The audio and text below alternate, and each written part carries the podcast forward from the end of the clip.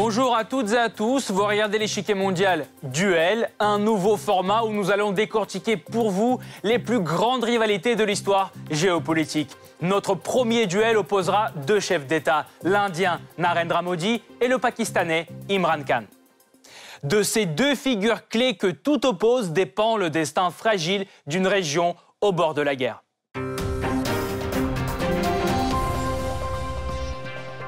Mais avant de poursuivre, voici une brève présentation de nos duellistes. C'est le Blitz. Narendra Modi, 69 ans, est issu d'une famille indienne modeste. Son père est vendeur de thé dans une gare. Narendra l'aide aussi souvent qu'il le peut en dehors des cours à l'école. La seconde guerre indo-pakistanaise laisse une forte empreinte dans l'esprit du futur Premier ministre. À 21 ans, Narendra rejoint le RSS, une organisation paramilitaire de la droite hindoue. Parallèlement, il poursuit ses études en sciences politiques à l'université de Delhi, puis à l'université de Gujarat. De deux ans, son cadet, le Pakistanais Imran Khan, lui, a un tout autre parcours. Né à Lahore, dans une famille aisée, il fait ses études dans des écoles UP, puis à l'université d'Oxford, où il obtient son diplôme en philosophie politique et économique. Parallèlement, dans les années 70, il se fait remarquer dans les clubs anglais comme un joueur de cricket d'exception. En 1982, il devient même le capitaine de l'équipe nationale pakistanaise et poursuit sa carrière jusqu'en 1992, année où il mènera son équipe à la victoire de la Coupe du Monde. Une fois ses études terminées, Modi rejoint en 1987 le Bharatiya Janata Party ou BJP, un parti nationaliste hindou.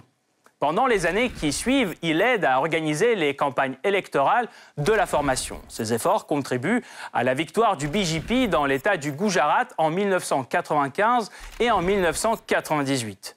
En 2001, Modi accède au poste de ministre en chef de l'État du Gujarat qu'il occupera pendant 13 ans.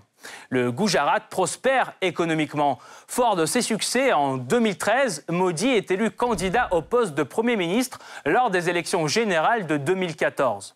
Pour Imran Khan, le chemin vers les hauts échelons politiques est plus périlleux.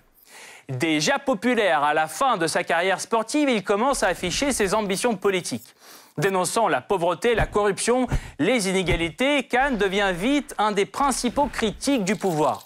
En 1996, il fonde son propre parti, le Mouvement du Pakistan pour la justice, qui est aussi entre le nationalisme pakistanais et une forme d'islamisme social. Petit à petit, la formation devient la troisième force politique du pays. En 2018, la nouvelle campagne électorale sur la promesse d'un nouveau Pakistan lui permet de remporter la majorité des sièges au Parlement. Imran Khan devient alors Premier ministre. À ce moment-là, le premier mandat de Narendra Modi touche à sa fin. Et en 2019, il brique pour un deuxième. Modi prône la centralisation du pouvoir en portant une attention particulière à la défense du pays et à la lutte antiterroriste. À l'international, il est partisan d'une position ferme face au Pakistan. Considéré comme conservateur et populiste, Imran Khan, lui, défend les valeurs traditionnelles islamiques. Souhaitant au départ un redémarrage des relations indo-pakistanaises, il est aujourd'hui aussi intransigeant que son homologue. À l'opposé de Modi, il prône le dialogue avec les talibans. Bref, que ce soit par la religion ou par la politique, tout oppose ces deux-là. Seul le nationalisme les rassemble et une envie de bousculer le statu quo géopolitique. Toutes les pièces sont alors en place pour une montée des tensions dans la région. Au début de leur mandat, les relations entre Imran Khan et Narendra Modi n'étaient pas du tout aussi sulfureuses. Après l'arrivée au pouvoir d'Imran Khan, les deux dirigeants affichent leur volonté d'entamer le dialogue. Cependant, très vite, c'est l'échec. Défense, économie, diplomatie, les sujets qui fâchent sont nombreux. Conflits d'idéologie et d'intérêts, ainsi que méfiance mutuelle, dégénèrent souvent en confrontation personnelle. Nationaliste hindou, Narendra Modi qualifie le Pakistan de noyau du terrorisme mondial. Imran Khan, lui, compare la politique indienne à celle de l'Allemagne nazie. Se posant en tant que défenseur des musulmans du Cachemire, le dirigeant pakistanais appelle la communauté internationale à intervenir dans le différent indo-pakistanais. New Delhi qualifie ces déclarations d'ingérence dans ses affaires internes. Comment Modi et Khan s'affrontent-ils sur le plan géopolitique? Quels sont leurs alliés Enfin, quelle est l'origine de cette confrontation indo-pakistanaise?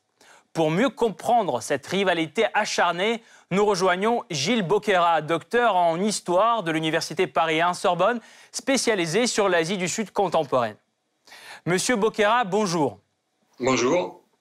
Tout d'abord, pourriez-vous nous présenter les personnalités de Narendra Modi et d'Imran Khan? C'est deux profils assez différents. Hein. Vous comprenez qu'Imran Khan est une personne qui a fait ses études au Royaume-Uni, qui a épousé, la première épouse en tout cas, était la fille d'un milliardaire, Kimi Goldschmidt, et qui a surtout été capitaine de l'équipe nationale de cricket qui a remporté la Coupe du Monde en 1992. Donc c'est plutôt un profil de, de personnalité publique euh, cosmopolite. Alors que d'un côté, on a Narendra Modi, qui est en fait un appareil-chic de la mouvance nationaliste hindoue, qui se félicite et rappelle souvent qu'il a été dans sa jeunesse vendeur de thé euh, dans l'état du Gujarat, État dont il a été aussi le ministre en chef euh, pendant plus de dix ans. Donc il a une expérience de l'administration au niveau provincial et depuis 2014, évidemment, il a cette expérience au niveau national.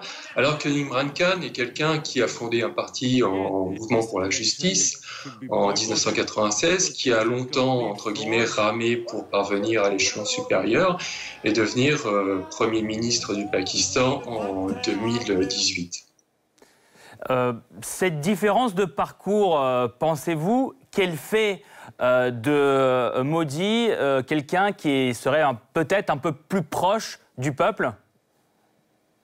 Oui, effectivement, c'est évident que Narendra Modi, du fait de, son parcours, d'avoir grandi, d'avoir venu d'un milieu défavorisé, fait qu'il a euh, mis souvent d'ailleurs euh, son passé euh, lors des campagnes électorales pour montrer que c'était un homme du peuple, notamment en opposition à son opposant principal, qui est Rahul Gandhi, donc de la famille Nehru Gandhi, qui été toujours représenté comme une certaine aristocratie anglicisée indienne, en opposition à Hindou, pardon, Narendra Modi, homme du peuple, qui encore une fois a fait toute sa carrière dans la mouvance nationaliste hindoue. Et aujourd'hui, pensez-vous qu'il y ait de l'antipathie personnelle dans les relations entre les deux dirigeants ou ce sont seulement les intérêts des deux pays qui dictent leur bras de fer? Non, mais il faut bien comprendre que le Pakistan euh, est de façon quasiment organique, sinon distancielle, en opposition à l'Inde. C'est notamment ce qui permet aux forces militaires pakistanaises et à l'armée pakistanaise d'avoir un rôle politique aussi important, qui ne peut se justifier que en opposition à un ennemi euh, indien, euh, et cela depuis la création en 1947 du Pakistan. Je rappelle simplement que le Pakistan a été créé justement en opposition à l'Inde, de la crainte d'une Inde hindoue, même si l'Inde en 1947, et notamment la constitution de 1950, était une constitution qui reconnaissait une Inde laïque mais l'opposition à, l'Inde est, quasiment consubstantielle à l'existence du Pakistan. Monsieur Bokhara, merci beaucoup. Nous allons poursuivre notre analyse tout de suite, mais nous vous retrouverons en fin d'émission pour plus de détails sur la question. Merci. Une confrontation acharnée oppose aujourd'hui les dirigeants de l'Inde et du Pakistan. La région du Cachemire est la principale pomme de discorde. Depuis l'indépendance des deux États, ce conflit a déjà fait plusieurs milliers de morts.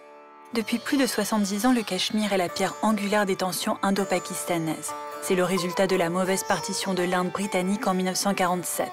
Trois guerres ont opposé l'Inde au Pakistan autour du Cachemire en 1947, 1965 et 1999.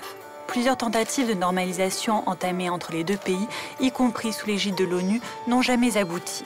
Le Pakistan contrôle aujourd'hui l'Azad Cachemire, l'Inde, quant à elle, a la main sur le Jammu et Cachemire, mais chacun prétend avoir le droit sur l'intégralité de cette région montagneuse. New Delhi évoque des raisons historiques car c'est le dernier Maharaja de l'État princier de Jammu et Cachemire, Hari Singh, qui a signé l'acte de rattachement à l'Inde en 1947. Le Pakistan, lui, insiste sur le fait que la population cachemiri, qui est à 80% musulmane, souhaite elle-même faire partie du Pakistan.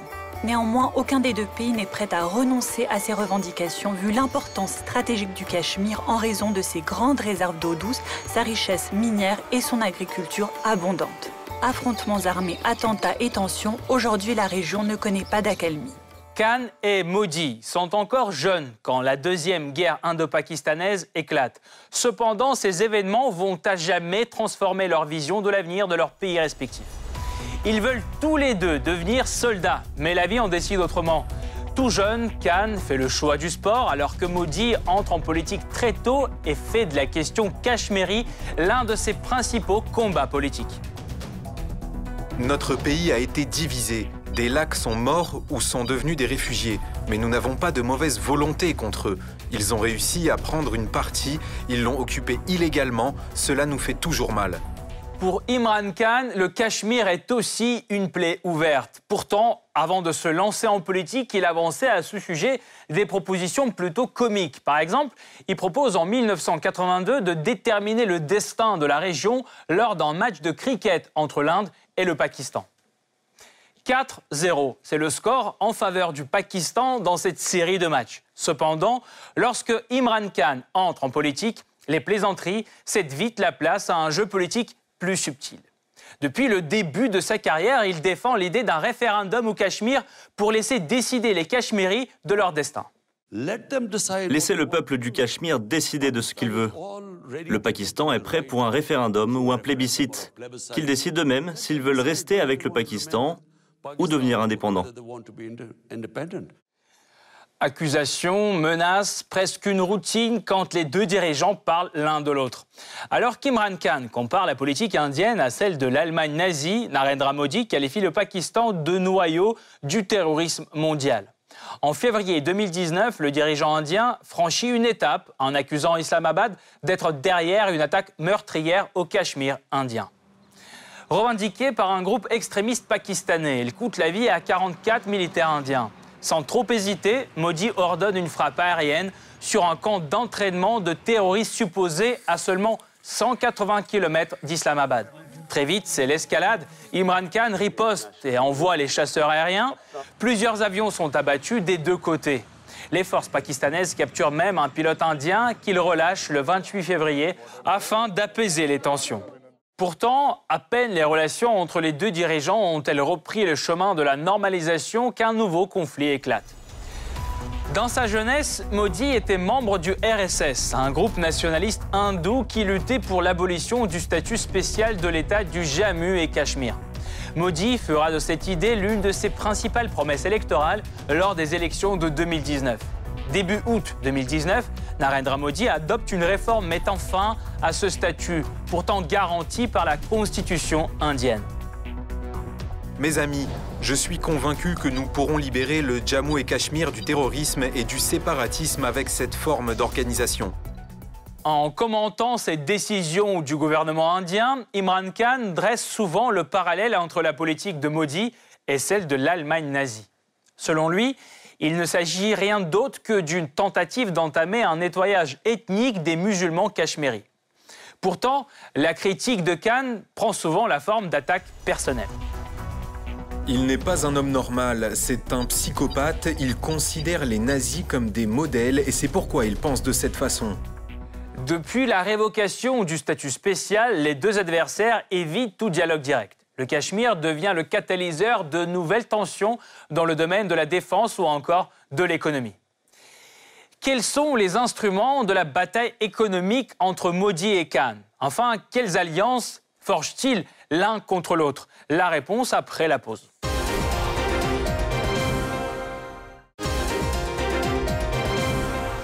Une confrontation militaire directe pourrait avoir des conséquences désastreuses pour la région, mais elle se limite pour l'instant aux menaces. En revanche, en ce qui concerne l'économie, la guerre bat son plein. Embargo, tarifs, sanctions, la pression mutuelle ne fait que se renforcer. L'Inde est la cinquième puissance économique au monde, mais les inégalités dans ce pays sont criantes. 10% de la population détient 55% du total des richesses indiennes. Malgré une croissance économique stable et l'internationalisation de son économie, plus de 20% des Indiens vivent sous le seuil de pauvreté. Le Pakistan, lui, n'a jamais connu de croissance rapide. Pourtant, son PIB par habitant est presque le même que celui de son voisin. Le pays reste fragilisé par des instabilités politiques et les violences des insurgés islamistes. 1947 est l'année où le commerce entre l'Inde et le Pakistan était à son apogée. 70% des exportations indiennes se faisaient en direction du Pakistan et ce dernier exportait 65% de ses marchandises vers l'Inde. Aujourd'hui, ces chiffres ne représentent plus que 0,31% et 3,2% respectivement. La conséquence d'un lourd passé de lutte perpétuelle car le potentiel du commerce bilatéral est énorme. Selon la Banque mondiale, sans taxes, restrictions et embargo mutuel, le volume des échanges pourrait être multiplié par 15. Cependant, ce manque à gagner handicape de plus en plus l'un des deux protagonistes. En effet, Narendra Modi et Imran Khan sont arrivés tous les deux au pouvoir sur des promesses de relance de la croissance. Néanmoins, à la différence de Khan, Modi a globalement réussi sa politique économique. En revanche, deux ans après l'élection de Imran Khan, l'économie du Pakistan fait plutôt du surplace. Le dirigeant indien décide donc de frapper son adversaire là où ça fait mal. Après l'attaque de Pulwama en février 2019, Narendra Modi surfe sur la vague nationaliste et hausse le ton contre Khan. Je veux dire aux groupes terroristes et à ceux qui les aident qu'ils ont fait une énorme erreur et qu'ils paieront un très lourd prix pour leurs actions je veux assurer le pays que les pouvoirs qui se trouvent derrière cette attaque et ses auteurs seront punis. Au lendemain de l'attentat, l'Inde retire au Pakistan le statut de nation la plus favorisée. Modi impose des tarifs de 200% sur tous les biens pakistanais. À partir du mois de mai 2019, l'Inde entame même une campagne mondiale de lobbying pour mettre le Pakistan sur la liste noire du groupe d'action financière sur le blanchiment de capitaux. En cause, son financement présumé du terrorisme. S'il est inscrit sur cette liste, le Pakistan peut faire l'objet de sanctions internationales lourdes. Pourtant, le chef d'État pakistanais ne dépose pas les armes et ouvre un nouveau front, religieux cette fois-ci. En entrant dans le grand jeu politique, l'ancien champion de cricket abandonne l'image de cosmopolite et se plonge dans l'islam pieux. Il se marie avec celle qu'il nomme son guide spirituel, Bushra Bibi, la seule première dame pakistanaise à porter le voile intégral. Il fait aussi des révérences au groupe islamique de droite et défend des éléments de la charia dans la loi civile, comme par exemple la peine capitale pour blasphème. Cette nouvelle spiritualité a aidé Imran Khan à rassembler des voix conservatrices, mais pas seulement. Elle lui a aussi permis de se poser en défenseur des musulmans, y compris des musulmans indiens. En décembre 2019, Narendra Modi fait passer une loi controversée sur la citoyenneté. Elle facilite la naturalisation des réfugiés venant des pays voisins, à l'exception des musulmans. Des milliers de personnes descendent dans la rue et crient à la discrimination. Plus de 60 personnes meurent dans les affrontements entre les musulmans et les hindous ou avec la police. Imran Khan saisit l'occasion pour dénoncer l'oppression en Inde. Comme j'ai dit plusieurs fois, l'agenda suprémaciste hindou de Modi est similaire au pogrom nazi contre les juifs dans les années 30, alors que les grandes puissances jouaient l'apaisement face à Hitler. Cette attaque verbale bénéficie d'un vaste appui international. Des voisins musulmans de l'Inde comme le Bangladesh, l'Indonésie, l'Organisation de la coopération islamique et même l'ONU condamnent les actions de Modi. Cependant, ce fiasco diplomatique ne fait pas pour autant sortir de piste cet habile stratège qui ne perd pas ses soutiens à l'international. Le Pakistan, lui, cherche activement de nouvelles alliances. Cependant, avant de se plonger dans la géopolitique de cette rivalité, faisons un état des lieux de la position internationale de leur pays. Depuis leur indépendance, l'Inde et le Pakistan essayent de rassembler le plus possible à l'international pour leur cause. Côté pakistanais, le partenariat qui irrite le plus New Delhi est celui qui est établi avec Pékin. Proche depuis la guerre sino-indienne de 1962, ils renforcent leur coopération dans tous les domaines au fil des décennies. Depuis les années 1960, Islamabad regarde aussi du côté des pays sunnites du Golfe, surtout l'Arabie saoudite et les Émirats arabes unis. Les deux États soutiennent le Pakistan financièrement en échange d'une coopération militaire car l'armée pakistanaise reste l'une des plus performantes du monde musulman. L'Inde, elle, possède un autre réseau d'alliés. Il comprend principalement ses partenaires historiques, le Sri Lanka, les Maldives, la Birmanie, le Bhoutan, la Malaisie ou encore le Cambodge. New Delhi les considère comme étant proches sur le plan culturel, religieux et ethnique. Parallèlement, l'Inde coopère activement avec l'Iran, son partenaire de longue date. Paradoxalement, l'Inde maintient aussi de bonnes relations avec Israël, surtout sur le plan militaire. Par ailleurs, la rivalité indo-pakistanaise implique aussi les grandes puissances, les États-Unis et la Russie. Après la fin de la guerre froide, les axes soviéto-indiens et américano-pakistanais n'existent plus.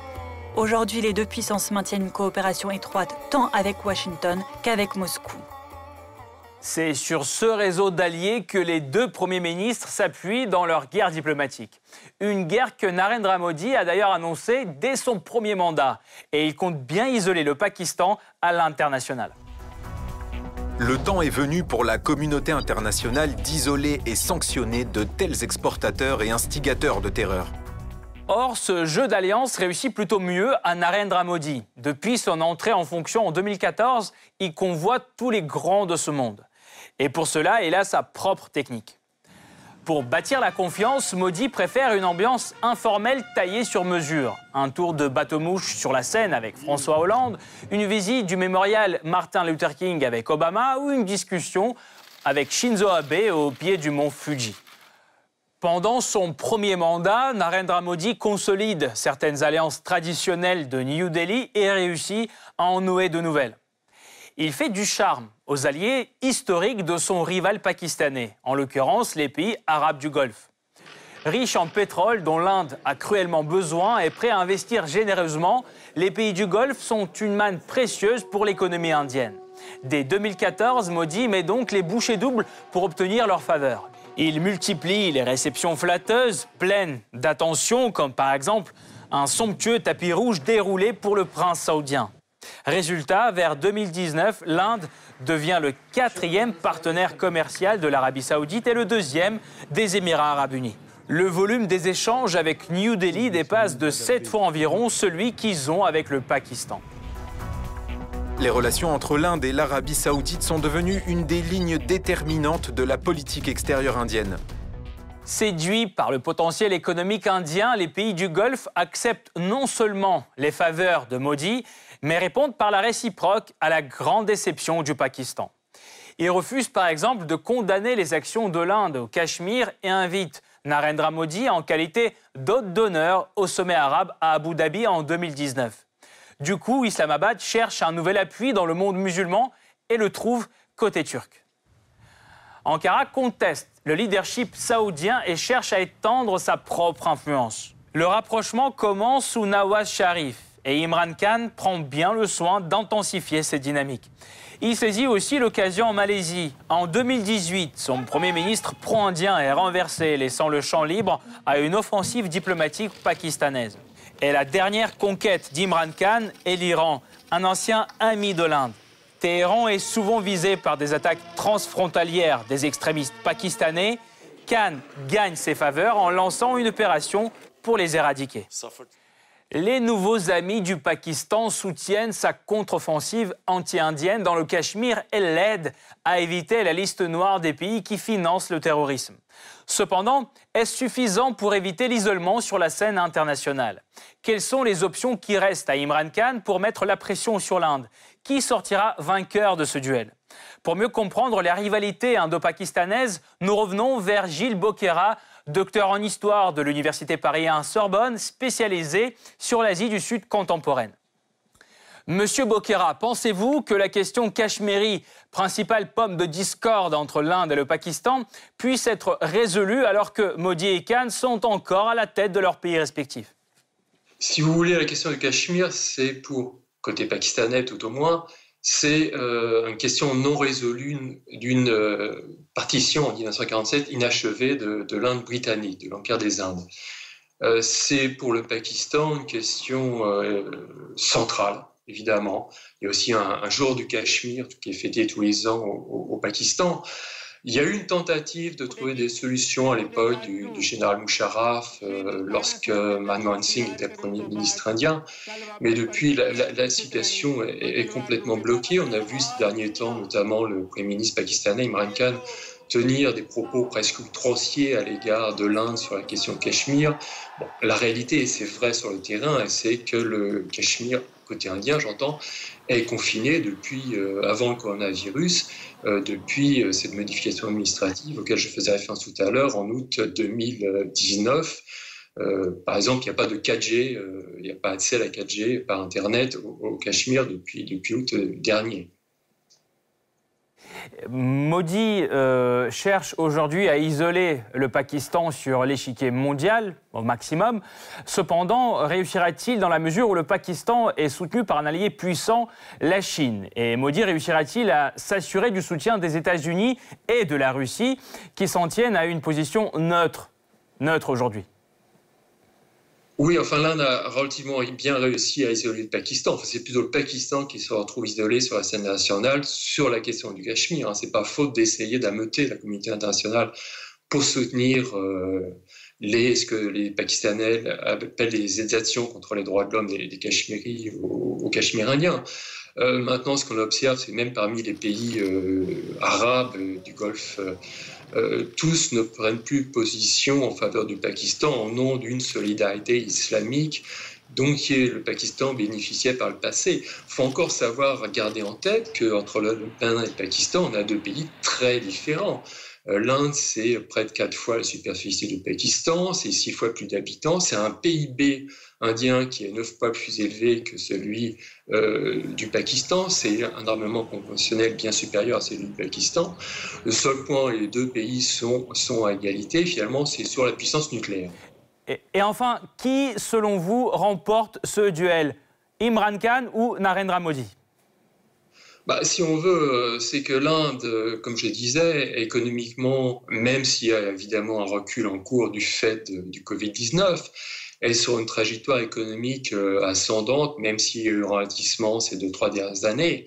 Euh, le Pakistan, économiquement, est en beaucoup plus grande difficulté, a eu dû avoir recours ces derniers temps à des financements chinois. vous mentionnez le rôle de la Chine, qui est effectivement fondamental au Pakistan. C'est le principal et un des seuls alliés euh, sur lequel le Pakistan euh, peut s'appuyer, notamment pour les fameux corridors économiques Chine-Pakistan, d'un très important investissement chinois au Pakistan.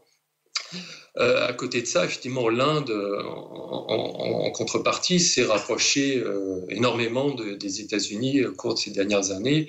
Et euh, les rapports difficiles entre l'Inde et la Chine de ces derniers temps, notamment ce qu'on a vu sur la frontière au Ladakh, fait qu'il y a une demande côté indien de plusieurs stratèges et analystes qu'on aille encore plus loin dans le rapprochement de l'Inde avec les États-Unis. Alors, vous posiez la question de savoir qui, qui emporte, entre guillemets, le match entre Imran Khan et Narendra Modi. Euh, la partie est beaucoup plus difficile euh, à mener pour Imran Khan du fait de ses difficultés, notamment économiques. Et puis, il faut voir que malgré les, récents revers économiques euh, enregistrés par l'Inde, Narendra Modi, d'après tous les sondages d'opinion réalisés auprès l'opinion publique indienne, reste un leader populaire alors que Imran Khan euh, n'arrive finalement à se maintenir, euh, surtout parce qu'il peut compter encore par le soutien de l'establishment militaire pakistanais. Gilles Boquera, merci beaucoup. Je rappelle, vous êtes docteur en histoire de l'Université Paris 1 Sorbonne, spécialisé sur l'Asie du Sud contemporaine. Merci encore. Cette partie-là n'est pas encore terminée. La semaine prochaine, une nouvelle partie vous attend avec d'autres pions sur l'échiquier mondial. À bientôt sur RT France.